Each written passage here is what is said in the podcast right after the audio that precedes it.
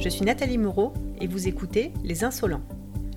Les Insolents, c'est le premier podcast grenoblois qui vous fait découvrir le parcours de personnes inspirantes, de celles et ceux qui ont osé faire un pas de côté pour changer de vie professionnelle.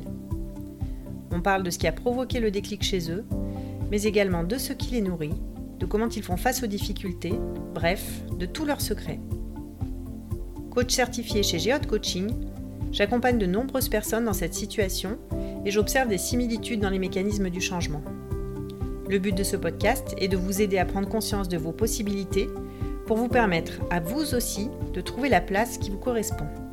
Vous pourrez aussi découvrir des acteurs de la région grenobloise, tous plus passionnants les uns que les autres.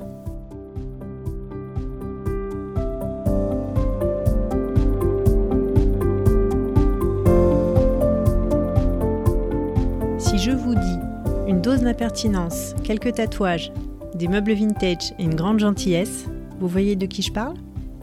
Si vous êtes grenoblois et que vous aimez sortir, vous avez forcément déjà croisé Gilles Petrizzelli derrière son comptoir du café Zimmermann, ou il y a plus longtemps au bar de la Bobine. Il vient tout juste de revendre le bar qui a fait son succès pour créer SAT Agency, une agence de sportifs et d'artistes. Ce self-made man, comme on dit, qui a commencé à travailler très jeune, semble fonctionner par cycle de 5 ans. Travailleur et ambitieux, il sait aussi renoncer quand il sent qu'il est allé au bout du potentiel d'un projet. Il a alors une façon assez radicale de tourner la page.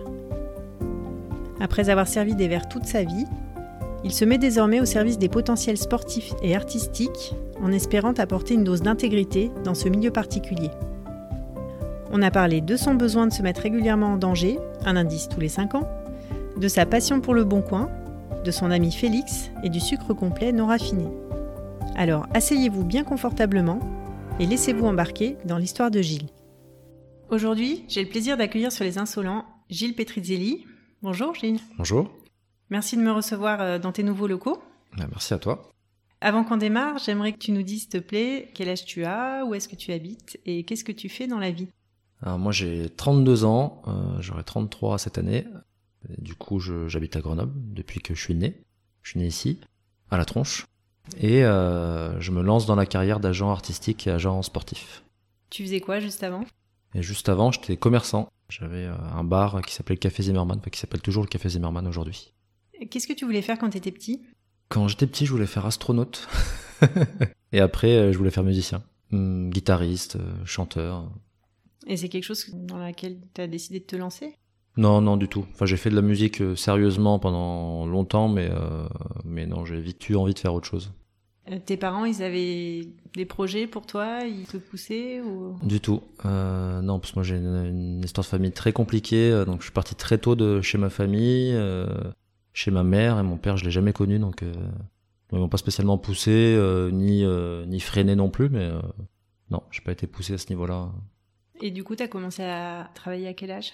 À 16 ans, dans le milieu des bars. Euh, j'étais parti un petit peu dans le nord de, la France, euh, en Moselle.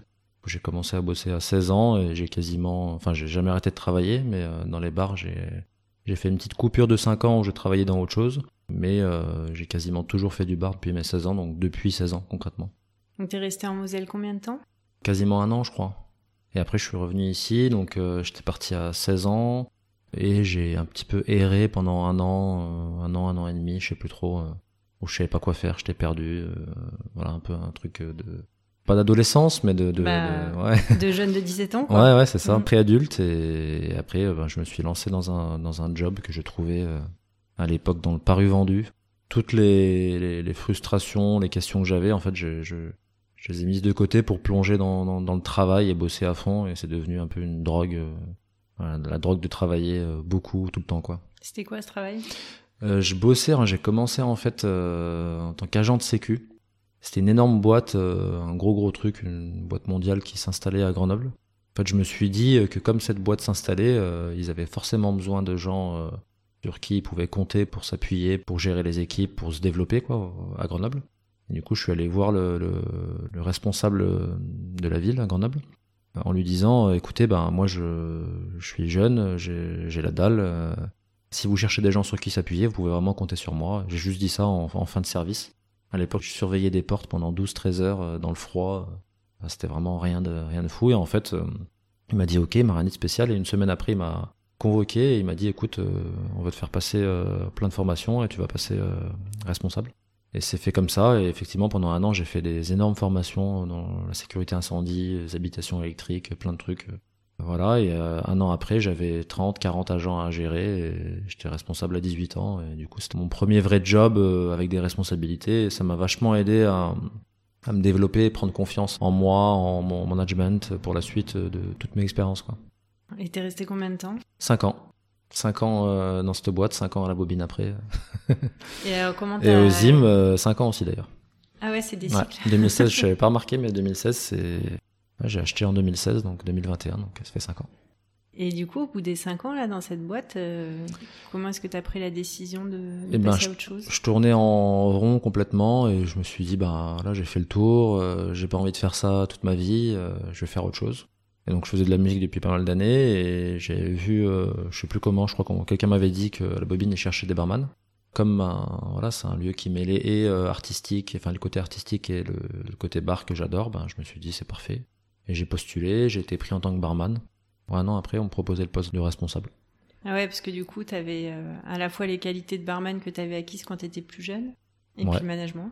Ouais, alors je pense là par contre, c'était pas lié au management, parce que j'étais le plus jeune de l'équipe là-bas, euh, le plus jeune en âge et le plus jeune aussi en, en ancienneté. Et du coup, ça a été plus euh, et une question, je pense, de, de compétences. Je dis ça de manière humble, mais c'est comme j'adorais ce boulot-là, bah, j'étais très intéressé. Du coup, bah, j'étais compétent dans le sens où je maîtrisais plein d'aspects liés euh, au bar. Et aussi, enfin, et surtout d'ailleurs, c'était une question d'implication au sein de la bobine, de manière générale. Du coup, on m'a proposé le poste euh, sans que c'est un poste qui n'existait pas. Quand je suis arrivé, il n'y avait pas de responsable, et j'ai accepté. Et la musique? Et la musique, j'ai arrêté. c'est marrant, mais en fait, j'ai arrêté à un moment où ça commençait à bien marcher. Euh, parce que j'avais fait des, des radios, des télés, des du studio, pas mal de concerts, des festivals, j'ai fait pas mal de trucs pas mal. T'avais un groupe ou tu jouais tout seul Tout seul, et en fait, euh, ça commençait à bien matcher, et en fait, je me suis dit à ce moment-là, comme je suis quelqu'un qui. Alors, je suis pas quelqu'un d'ambitieux au niveau euh, pécunier, etc., mais je suis quelqu'un d'ambitieux dans mes projets. Quand je les fais, euh, j'ai envie de les développer au maximum. Du coup, forcément, je visais grand. Je visais pas que d'en vivre, quoi. J'espérais faire des trucs vraiment cool. Et je me suis dit, c'est quand même très risqué, très dur, et j'avais ouais, 24 ans. Je me suis dit, j'ai pas envie d'arriver à la trentaine et d'avoir euh, espéré un truc euh, qui arrive pas et qui est très dur à avoir et, et de pas savoir quoi faire à 30 ans et voilà d'être perdu. Du coup, je me suis dit, ben, en fait, je vais tout arrêter. Et du jour au lendemain, j'ai plus jamais touché une guitare. Euh, donc c'était assez radical. J'ai plus jamais écrit, j'ai plus jamais rien fait au niveau musical. J'ai même plus de guitare chez moi d'ailleurs. J'ai vendu tout mon matos que j'avais mis des années à acheter, à économiser.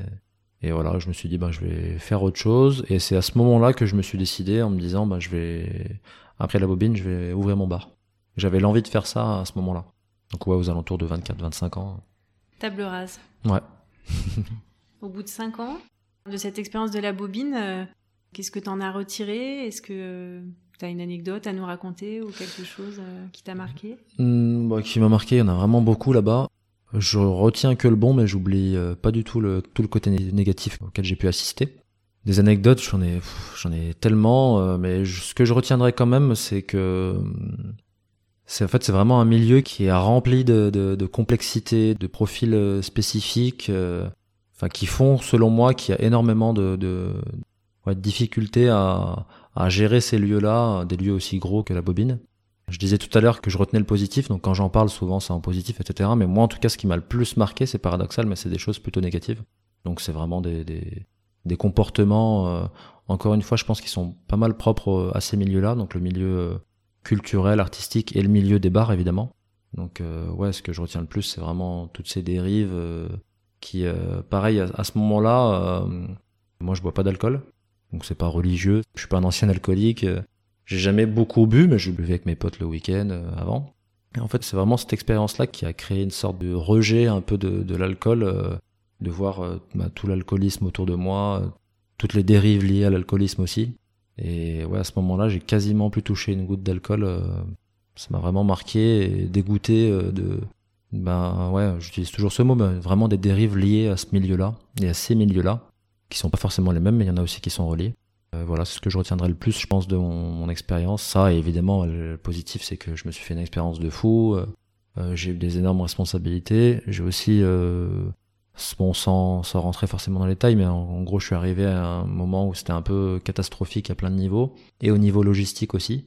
Euh, je peux pas dire que le bar s'effondrait un petit peu, mais comme c'est uniquement le bar qui soutenait l'assaut, euh, il y avait euh, des énormes difficultés financières à, ce niveau-là.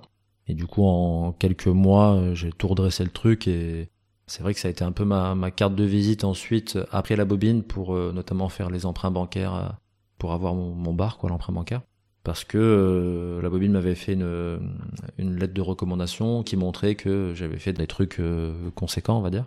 C'était vraiment une expérience euh, folle. à la fin, j'étais un peu écœuré de plein de choses et j'avais pas envie de finir avec une aigrie du lieu, etc. Du coup, j'ai préféré partir. Donc encore une fois sur une sorte de coup de tête, mais un coup de tête réfléchi. et voilà, je suis parti comme ça après 5 ans de, de bons et loyaux service.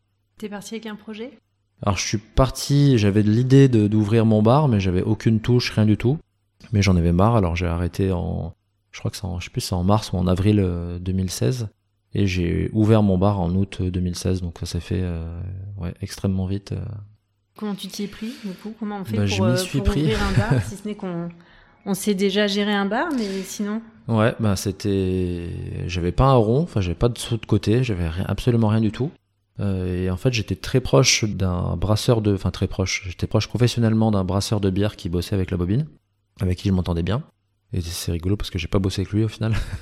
Mais en gros, euh, je lui avais dit à la fin, écoute, euh, j'ai envie d'ouvrir un bar. Si tu connais des lieux à vendre, dis-moi et j'irai les, visiter. Et c'est fait comme ça. Il m'a dit quelques lieux. Moi, j'en ai visité d'autres qui étaient en vente. Et, en fait, je pense que c'était la quatrième ou cinquième visite. Je suis tombé sur le Zimmerman qui s'appelait le Café du Pont, donc qui était un, un vieux bar d'Italiens, enfin pas que d'Italiens, mais il y a beaucoup d'Italiens, euh, un bar un peu à l'ancienne, de journée, je crois qu'il fermait à 20h, 19-20h.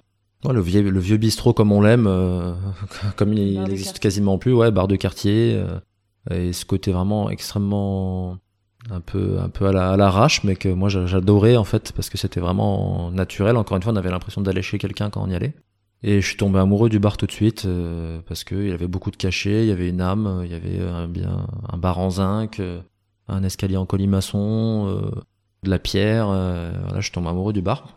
Celui-là n'était pas en vente, mais en donc le contact que j'avais, le brasseur de bière m'avait dit que c'était pas loin de la retraite et que peut-être il pourrait, il pourrait vendre bientôt. Et du coup, ils m'ont un peu envoyé balader les patrons à l'époque quand je suis allé. Ils m'ont dit non, non, mais on vend pas, je m'en fous. Moi, j'ai j'ai pas insisté, mais je suis retourné en leur disant euh, que j'étais vraiment intéressé.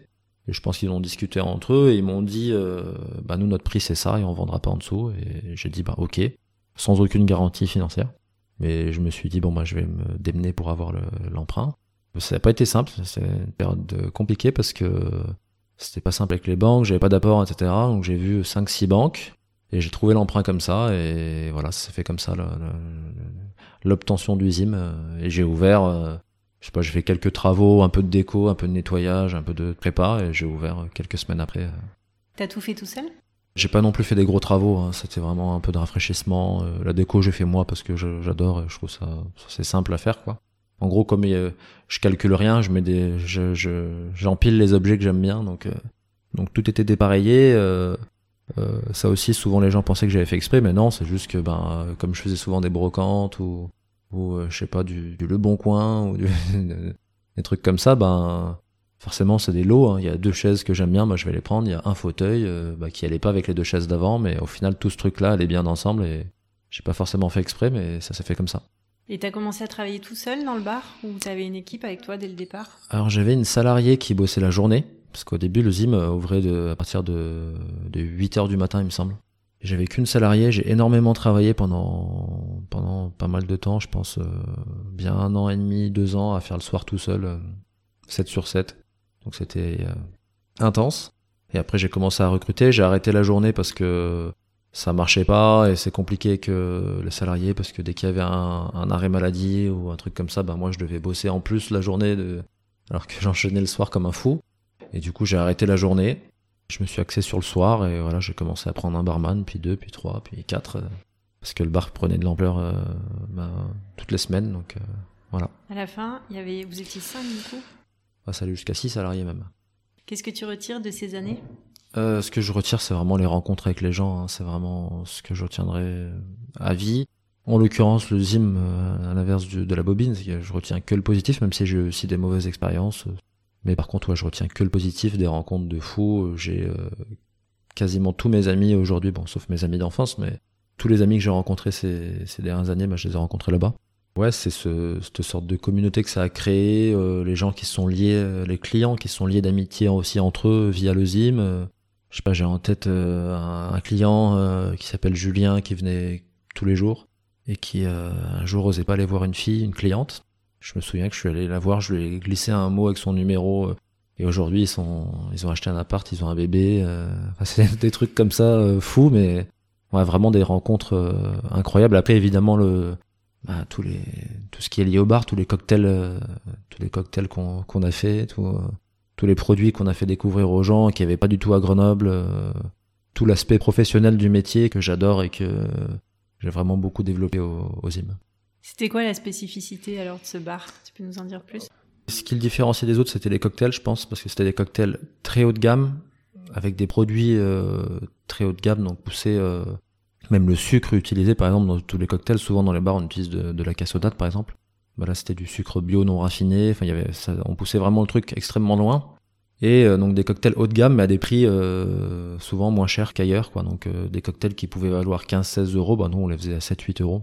Bref, vraiment c'est le cocktail qui a fait que le, le, bar a cartonné, qui identifiait un peu le bar. Ça aussi, ça a été un peu malgré moi parce que moi j'aime tout dans le bar. J'aime les trucs sans alcool, j'aime la bière, j'aime vendre du vin, des spiritueux, des cocktails, mais en fait le cocktail a vraiment pris une ampleur euh, monstrueuse, bon déjà je pense en France, et à Grenoble et aux IM euh, en particulier, et dans deux trois autres endroits aussi à, Grenoble où le cocktail s'est développé. Donc il y a eu beaucoup ça. Euh, après je pense que c'était vraiment l'accueil, la déco, qui était assez originale, un peu rock'n'roll, c'était très... Donc encore une fois, c'était très brocante, mais c'était ouais, original dans le sens où il n'y avait pas un autre lieu comme ça à Grenoble. Euh, la musique énormément, c'est un truc que les gens me rappellent souvent, c'est qu'il y avait vraiment une playlist. Euh, peu importe quand est-ce qu'on arrivait, euh, on allait chasamer plein de chansons. peu importe l'heure de la, journée ou de la soirée ou du jour ou en fonction de la météo, on mettait des, des, musiques différentes.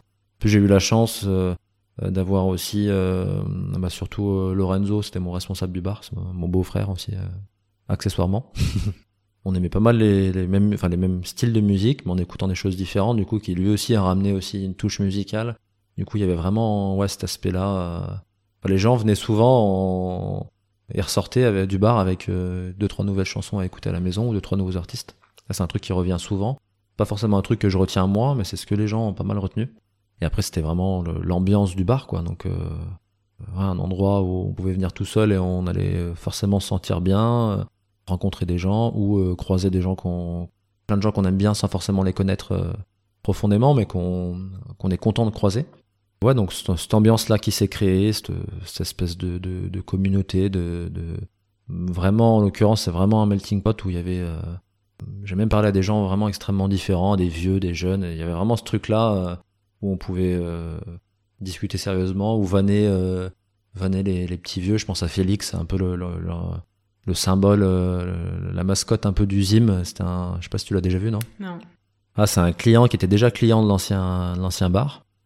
En fait, au, ouais, au Zim, c'est devenu la mascotte parce que bon, nous, on s'est vachement rapprochés, lui et moi, et on s'est adoré tout de suite.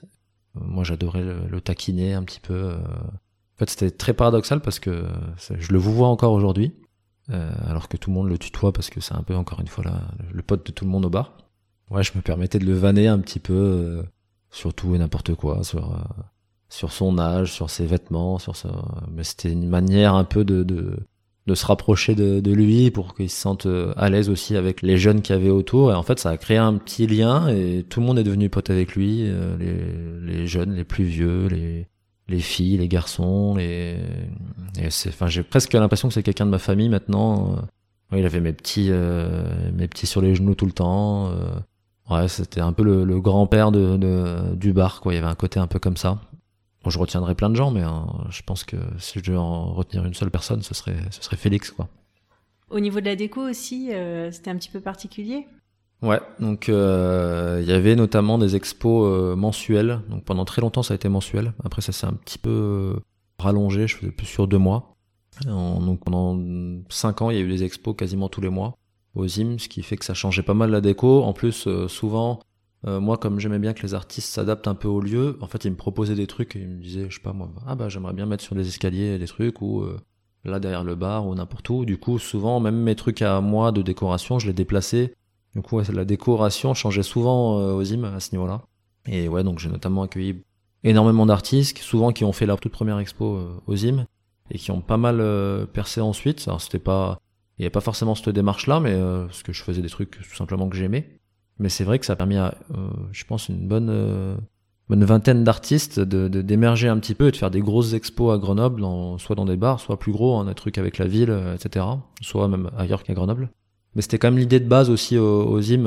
au tout début, je faisais des concerts. Bon, j'ai, arrêté ensuite parce que les voisins me faisaient chier. Mais il y avait quand même ce, cette envie-là de, de, de de servir un petit peu du lieu comme support euh, maximal pour mettre en avant des artistes, euh, encore une fois à travers la musique ou à travers la déco avec les expos, et à travers le plus de choses possibles, à travers des produits aussi, des produits... Euh, je trouve que mettre un, en avant un produit artisanal qui se vend pas ailleurs, bah, c'est aussi une manière de mettre en avant des... Pas des artistes, mais des gens qui se développent, qui font des choses cool, originales, avec des bons produits. Bah, c'est, enfin, je, pour moi, c'était la même démarche en fait au niveau des artistes ou des produits que je proposais, au niveau de la déco, au niveau de, tout en fait quoi. Quand t'en parles, euh, on se demande pourquoi t'as arrêté tout ça. Ouais. ouais, bah ça me ça me manque, mais ce qui me manque c'est les années euh, d'avant euh, la crise quoi. Donc quand le bar était blindé, qu'on se marrait, que voilà, que je faisais des cocktails, ça ça me manque, oui, mais m'occuper des gens ça me manque. Mais après là, le bar tel qu'il était ces derniers mois euh, avec la crise, ça, ça me manque vraiment, mais pas du tout. Je suis même plutôt très soulagé et très content d'avoir arrêté pour cette raison-là, quoi. C'était la seule raison pour laquelle euh, tu as décidé d'arrêter? Alors c'était pas la seule. Euh, j'avais aussi l'impression d'avoir fait le tour un peu du bar, de, voilà, d'avoir un bar qu'on développe à fond. Bah, comment dire, bon, on arrive au maximum de ses capacités. Quand on a fait toutes les soirées qui existaient, tous les cocktails, bon, c'est jamais fini, mais j'avais l'impression en fait d'avoir été au bout du, projet.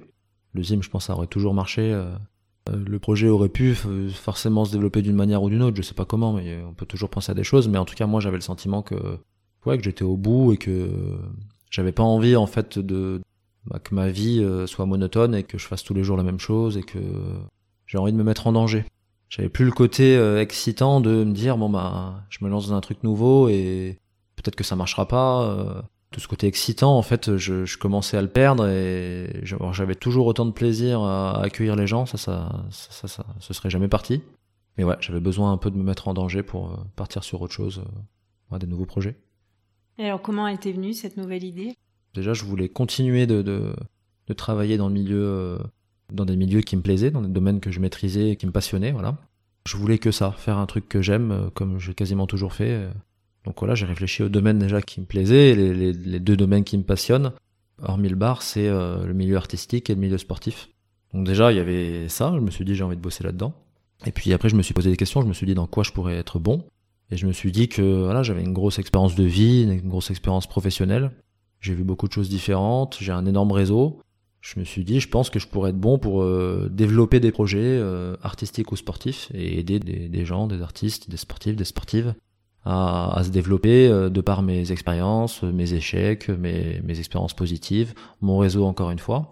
Et je me suis dit que voilà, je pouvais être de par ma, je pense ma, bien, ma bienveillance et mon intégrité et, le fait que je suis quelqu'un qui travaille énormément, je me suis dit que je pouvais apporter dans ce, enfin, apporter dans ce milieu-là, en tout cas, que je pouvais apporter à, des gens qui ont besoin de se développer, qui ont besoin d'être accompagnés, qui ont besoin de soutien aussi.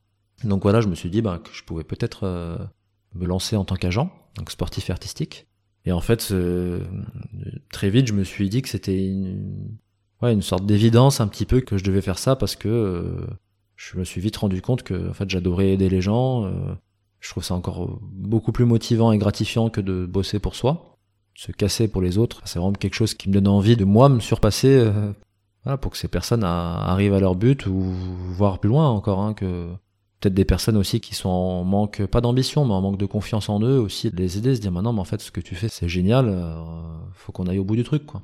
Donc voilà, c'était une sorte d'évidence et je me suis dit, ben, je veux faire ça. C'est aussi un milieu assez spécial où Il y a pas mal de requins un petit peu euh, au niveau des agents. Bon, peut-être sûrement au niveau artistique aussi, mais encore plus, je pense, au niveau sportif. Et je me suis dit, bah, c'est là que je vais me différencier, que je vais me démarquer, c'est que moi, je vais faire quelque chose de, encore une fois, de bienveillant. Et je pense que du coup, ça peut marcher parce que euh, certainement des gens qui se sont fait avoir par des agents, bon, il n'y a pas que des, mauvais agents, hein, mais euh, en tout cas, je pense que je peux me démarquer à ce niveau-là et que mon projet peut marcher, quoi. Cette réflexion-là que tu viens de, décrire, tu l'as menée seule ou tu as consulté ton entourage pour la prendre Non, tout seul, parce que euh, j'ai des personnes très bien autour de moi, mais, euh, mais j'ai toujours peur que quand on en parle aux autres, on soit freiné par euh, les peurs des autres, soit leur peur à eux, soit leur peur que j'échoue, ou leur peur que ça, mette longtemps à marcher, etc. Du coup, je préfère prendre ce genre de décision seul. Donc je l'ai prise totalement seul. Et je sais pas ce que je ferai dans 10 ans, mais euh, en tout cas là, je me sens vraiment à ma place et j'ai vraiment, je suis persuadé d'avoir fait le bon choix, euh, en tout cas sur, sur ce projet-là et les prochaines années que j'ai devant moi. Et euh, cette décision, tu l'as prise avant d'avoir vendu ton bar ou après? Non, complètement après. Quand j'avais vendu, je savais pas trop ce que j'allais faire encore, mais voilà, j'aime bien pas tout mélanger et faire comme c'est des décisions assez importantes. J'aime bien, enfin déjà en prendre une aussi importante déjà, donc c'est pas rien une fois que je prends ma décision, comme de vendre, de vendre le Zim, ben, ok, là je digère ça, bon je digère très vite, et maintenant qu'est-ce qu'on fait et, encore une fois, bah faut avancer très vite et prendre des décisions importantes rapidement. Ton entourage, notamment amical, professionnel, etc., comment il a réagi à cette décision de vendre ton bar? Tout le monde m'a dit qu'il fallait pas le faire. Vraiment tout le monde, tout le monde. Euh, euh, ma famille, mes amis, euh, bah, les clients, les clients amis. non, il y a personne qui m'a. Enfin, tout le monde m'a déconseillé fortement de, de le faire. Et voilà, aujourd'hui encore, les gens comprennent pas trop pourquoi j'ai vendu, mais mais bon, moi, je suis persuadé d'avoir fait le, bon choix en tout cas à ce niveau-là. Tu parlais tout à l'heure des sportifs que tu aimerais accompagner ou que tu accompagnes peut-être déjà d'ailleurs. Est-ce qu'il y, y, a des sports auxquels tu t'intéresses plus particulièrement? Non, après moi j'ai mes préférences euh, personnelles, mais en tout cas elles sont pas liées à mes envies euh, professionnelles. Donc non, c'est absolument tous les sports professionnels ou en voie de, de professionnalisation. Enfin, les, pas les sports, les sportifs plutôt sportif et sportive. Donc à partir du moment où le, sportif ou la sportive euh, en vit ou peut potentiellement en vivre ou en tout cas gagner de l'argent avec euh, avec ça, euh, c'est là que je peux servir à quelque chose quoi. Si c'est un sportif amateur, bah, concrètement je vais pas lui servir à grand chose s'il a pas d'ambition plus poussée quoi. Donc c'est vraiment tous les sports, ça peut être du, foot, du hand, du tennis, du sport de combat, du basket, n'importe quoi. C'est pas lié au fait que je prends tout et n'importe quoi, mais c'est vraiment moi ça me plaît énormément de toucher à des, domaines, euh, euh, même des sports que je connais peu.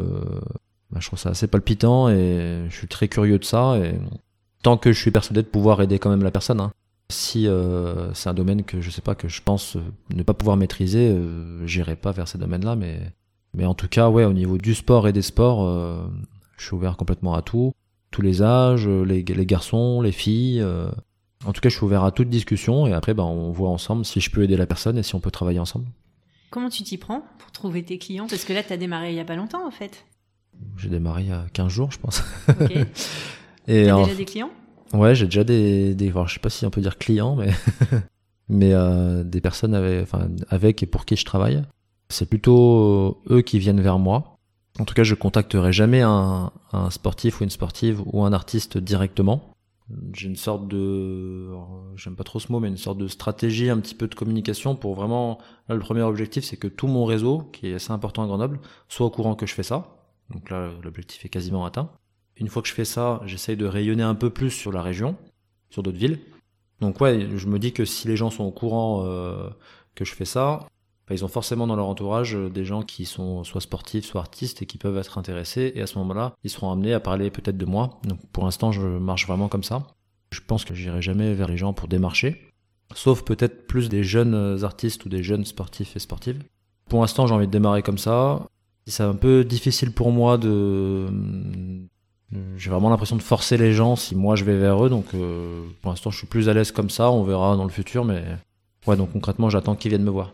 Ça consiste en quoi le métier d'agent? Alors, métier d'agent, c'est, selon moi, développer au maximum euh, les, capacités et le potentiel des, personnes. Donc, c'est vraiment ça, en tout cas, le, cœur de ce que je veux faire. Négocier des contrats, obtenir des contrats.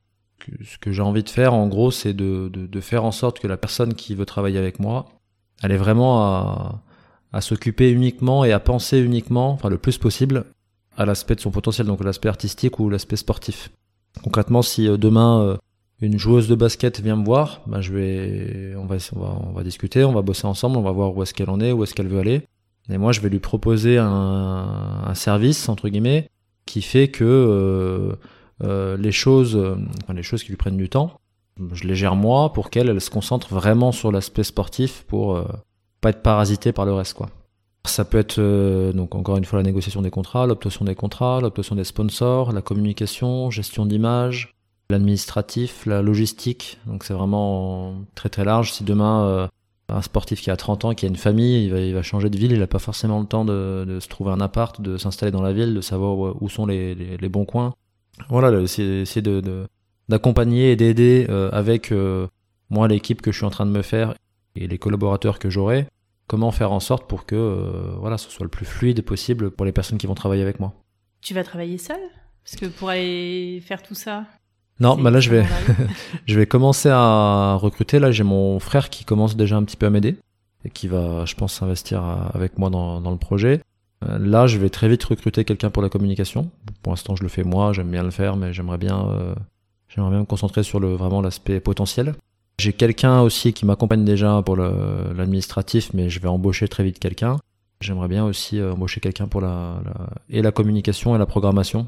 Donc là, c'est plus l'aspect artistique, en tout cas pour la programmation. Trouver des dates concrètement. Moi, j'aimerais bien recruter 4-5 personnes pour vraiment monter une. Alors quand je dis grosse agence, c'est, j'ai pas envie d'aller au-delà de ça, mais en tout cas, pas être débordé par le, nombre de contrats que je vais avoir et le nombre de personnes avec qui je vais travailler et vraiment les, gérer euh, euh, bien et euh, enfin j'ai vraiment envie de me concentrer sur les choses que j'aime. Et ce que j'aime le plus c'est le potentiel des gens les aider à se développer. Et si je veux faire ça avec le plus de gens possible il faut que je travaille avec des gens qui puissent faire le, le reste euh, l'administratif la logistique euh, la communication. Aujourd'hui les, les sportifs et les sportives ont une carrière courte. Ils ont un vrai besoin de, de préparer leur après-carrière. Et du coup, tout ce qui est gestion de patrimoine, donc comment faire que bah, pendant les 5 ou 10 ans pendant lesquels ils vont, ils vont gagner peut-être pas mal d'argent, bah, comment faire pour que cet argent-là serve à tenir pour peut-être euh, éviter qu'ils galèrent ensuite euh, s'il n'y a pas de revenus euh, à partir de 35, 40 ans. Quoi. Donc toute cette gestion de patrimoine, par exemple, je préfère faire appel à des gens qui sont très compétents et dont c'est le métier, plutôt que de m'inventer euh, des capacités que j'aurais pas ou en tout cas pas pleinement euh, selon moi quoi. En somme, t'as envie d'aider les gens? Ouais, complètement. Non, mais vraiment, les aider à se développer, les aider à pas se gâcher, à croire en eux, à pas perdre de temps aussi, parce que souvent on perd du temps à penser, à se dire, bah non, en fait, peut-être que je suis pas très bon pour ça. Il y en a d'autres qui sont meilleurs que moi. Euh, les gens autour de moi me disent que je vais pas y arriver. Enfin, tous ces trucs-là, vraiment les aider à faire en sorte que, bah si, enfin, croire en leur potentiel si moi j'estime qu'il y a vraiment un, truc, quoi, un truc spécial, ouais, c'est ce que j'ai envie de faire et ce sur quoi j'ai envie de me concentrer. Tu penses pouvoir accompagner combien d'artistes?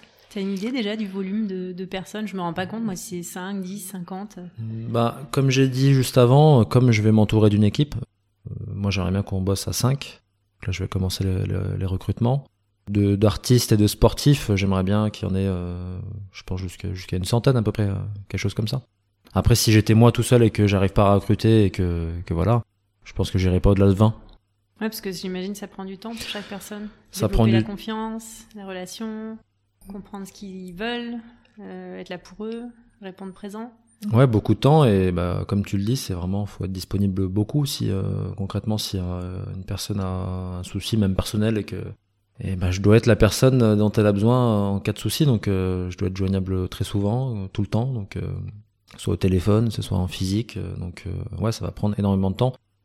Où est-ce que tu te vois dans 5 ans? Bonne question, j'y pense pas trop, mais euh, je pense que je serai ici, que j'aurai beaucoup développé mon projet, parce que j'y crois vachement. Donc ça m'étonnerait pas que je sois ici avec euh, des gros bureaux, avec euh, du monde qui travaille avec moi. Comme j'ai d'autres objectifs derrière, bah, certainement après je commencerai à, à, penser un peu, pas forcément à autre chose, mais en tout cas au prolongement de, de ce projet-là, parce que j'ai des trucs en tête. Ouais, t'as déjà des choses en tête pour l'après. Ouais. Ouais, ouais, des objectifs que j'ai depuis très longtemps, euh, que je pensais commencer vers mes, vers mes 40 ans, donc dans, dans 8 ans. Les projets que je démarre maintenant, donc euh, l'agence, là, c'est vraiment mettre un premier pied dans, dans, dans, ces futurs projets-là. Si t'avais une, une machine à remonter le temps, qui pouvait t'emmener euh, voir le Gilles de 16 ans quand il a commencé à travailler. Qu'est-ce que tu as envie de lui donner comme conseil? Encore plus croire en, mes qualités, en mes, en mes projets, en mes, en mes envies, de pas écouter les autres vraiment. Enfin, en tout cas, pour ma part. Et de faire les choses sur des coups de tête, mais en réfléchissant bien. Qu'est-ce que tu voudrais être fier d'avoir accompli quand tu auras 80 ans? 80 euh, ans, je... donc là, bas du coup, c'est en lien avec ce que je disais avant sur mes prochains projets. Moi, j'ai vraiment le rêve de créer un club omnisport, donc avec plein de sports euh, différents, mais une seule et même euh, identité. Ça, c'est mon objectif ultime et c'est, je vais le faire, c'est sûr et certain. Ce sera mon dernier objectif professionnel. Il n'y a pas de chose derrière que je voudrais faire de plus, surtout que ce serait un projet sur 20 ans, je pense. Donc, si je le commence dans quelques années, ben, dans 20 ans, je serai déjà assez vieux. Donc, ouais, j'espère qu'à 80 ans, je me dirai ça, que je suis fier d'avoir fait ça. Est-ce que euh, tu as eu des périodes de doute dans tes choix? Pas trop, non. Pas trop, euh, que ce soit pour commencer des choses ou les arrêter. Je suis plutôt décidé très rapidement. encore une fois, moi j'arrive bien à, à, prendre du recul et à pas être parasité par les choses euh, à côté, les choses que les gens peuvent dire, les doutes des autres, les critiques, les... L'exemple du Zim, c'était le bon. Hein. Tout le monde me dit encore aujourd'hui que j'ai fait une erreur. Bon bah, peut-être qu'ils vont avoir raison, mais moi je suis persuadé que j'ai fait le bon choix. C'est ça que, ça que je retiendrai. Je te remercie Gilles, merci beaucoup pour ce moment passé ensemble, c'était vraiment intéressant. Je te souhaite tout le meilleur avec ta nouvelle aventure qui démarre. Peut-être qu'on aura l'occasion de se recroiser d'ailleurs. Euh, dans un an, deux ans, tu pourras revenir sur les insolents, nous dire où tu en es, ou tu auras peut-être déjà un nouveau projet. Merci encore, et puis à une prochaine fois. Merci beaucoup. Les insolents, c'est tout pour aujourd'hui. Si vous aussi, il vous prend l'envie d'être insolent, si vous avez un projet et que vous souhaitez un accompagnement professionnel, je serai ravie de vous soutenir dans cette grande aventure. Rendez-vous sur mon site www.geotcoaching.fr vous pourrez également retrouver les notes de l'épisode dans la rubrique podcast. Et comme d'habitude, si vous souhaitez soutenir ce podcast, transmettez-le à deux personnes, notez-le sur iTunes, laissez-y un commentaire, abonnez-vous, restons connectés. À bientôt sur les insolents.